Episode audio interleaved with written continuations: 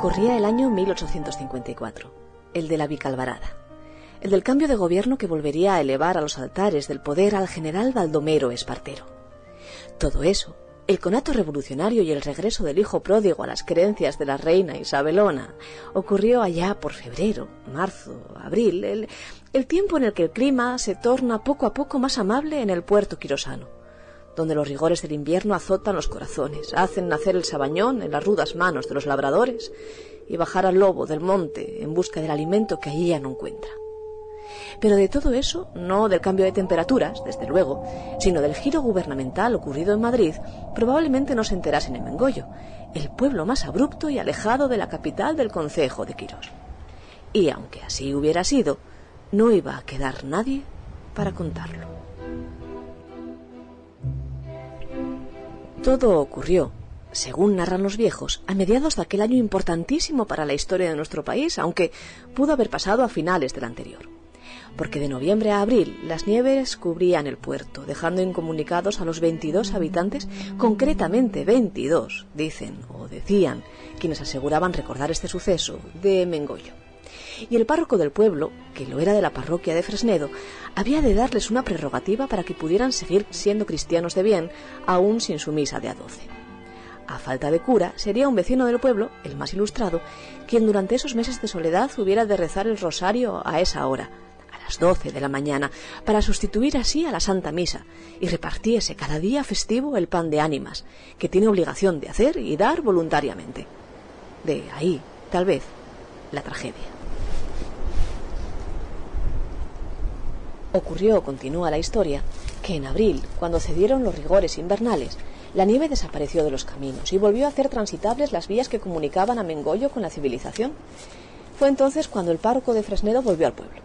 Un miércoles, dice la historia, concretamente un miércoles. Y lo primero que le llamó la atención fue que al poco de llegar al pueblo se topó con el cadáver ya putrefacto de uno de los vecinos de Mengollo.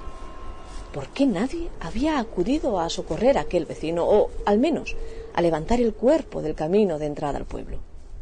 La razón era tan sencilla como trágica, porque todo el pueblo, todo, estaba muerto. Todo, sus veintidós habitantes.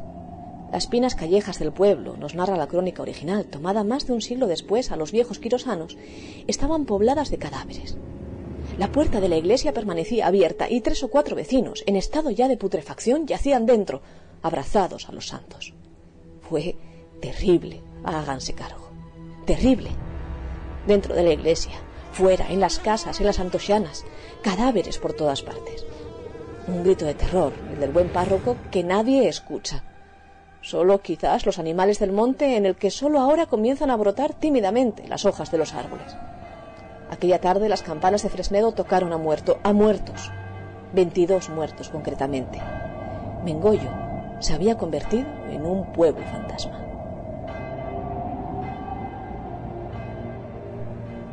Funeráronse los cadáveres y nunca nadie encontró explicación a una tragedia que dejó tanto impacto en el pueblo que aún se recordaba en los años 70 del pasado siglo, cuando supuestamente la narraron a un periodista que hacía las crónicas de Quirós y de Proaza solamente la sospecha de un culpable. Casi todos los cadáveres portaban aún en la mano un trozo reseco, mal comido, del pan de la Santa Comunión. Mucho se ha escrito, tanto como poco se ha documentado, sobre la supuesta tragedia de Mengollo que acabo de narrarles. Dicen que existen aún resquicios de aquella historia, concretamente en la figura de una panera que fue trasladada tablón a tablón al pueblo de Bichagondú y que aún hoy puede visitarse, convenientemente anunciada como la última superviviente de la tragedia de Mengollo, y también las figuras de Santa Ana y de la Magdalena, adoradas en Mengollo y ahora trasladadas a la iglesia de Fresnedo. Sobre la muerte masiva de todos aquellos vecinos han discurrido, en este más de siglo y medio que nos separa de la tragedia, todo tipo de teorías. Un crimen multitudinario. Los efectos del veneno de una sacavera, si es que acaso éstas lo tienen, en las aguas de aquel pueblo el frío del invierno o la intoxicación del cornezuelo en la masa con la que se hizo el pan bendito. Se cuenta que aquello generó terror en todo el concejo, al punto de que el señor de Terreros, un cacique que gobernaba aquellas tierras, mandó enviar a Mengoyo varias piezas de ganado para que éstas bebiesen en el riachuelo que por allí transcurría, para comprobar si sus aguas estaban o no envenenadas. Y no, no lo estaban. Desde entonces hasta ahora nadie ha podido hallar más de lo que aquí se cuenta. Y la historia poco ha cambiado. En los registros parroquiales de la parroquia de Casares, que no la de Fresnedo, lugar que en realidad pertenece a esta, no se halla ninguna mención a la tragedia, pero tampoco a lugar alguno denominado Mengollo en el que vivan personas, ni 22 ni una sola tan siquiera. Hay otras historias, ya en el siglo XX, vinculadas a este puerto, que ahora se sostiene como perteneciente a Proaza. En 1930, por ejemplo, llega a la prensa nacional la historia de dos muchachos, Guillermo y Basilio Fernández, que con 17 y 13 años, respectivamente, mataron a un lobo que pretendía cazar las ovejas que ellos guardaban en el puerto de Mengollo. Dice la prensa que en 1952 aparecieron allí osos y que en 1931 fueron pillados en pleno trance unos cazadores furtivos.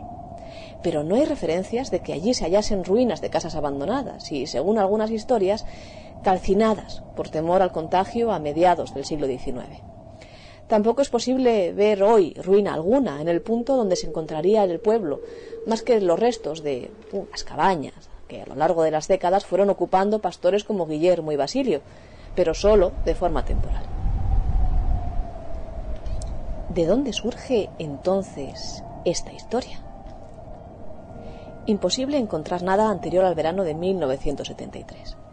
Ese año, en un periódico asturiano, Constantino G. Rebustiello publica por primera vez un reportaje alusivo a la tragedia de Mengollo, en Quirós.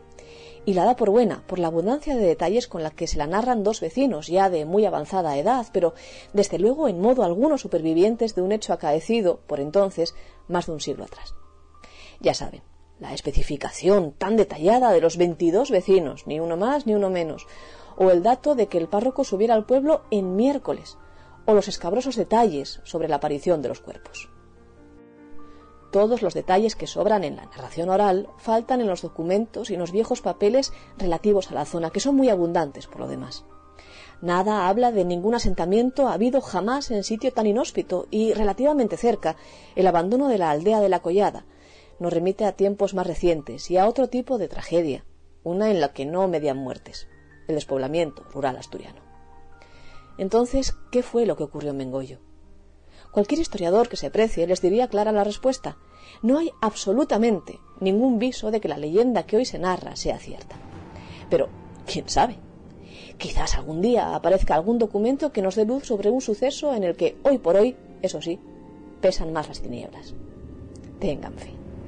Tengan fe, como la que tuvieron allá por 1854 el año de la Vicalvarada, los vecinos de Mengollo, muertos sujetando aún el pan bendito que les permitió, dentro de toda la tragedia, el tránsito directo hacia la eternidad.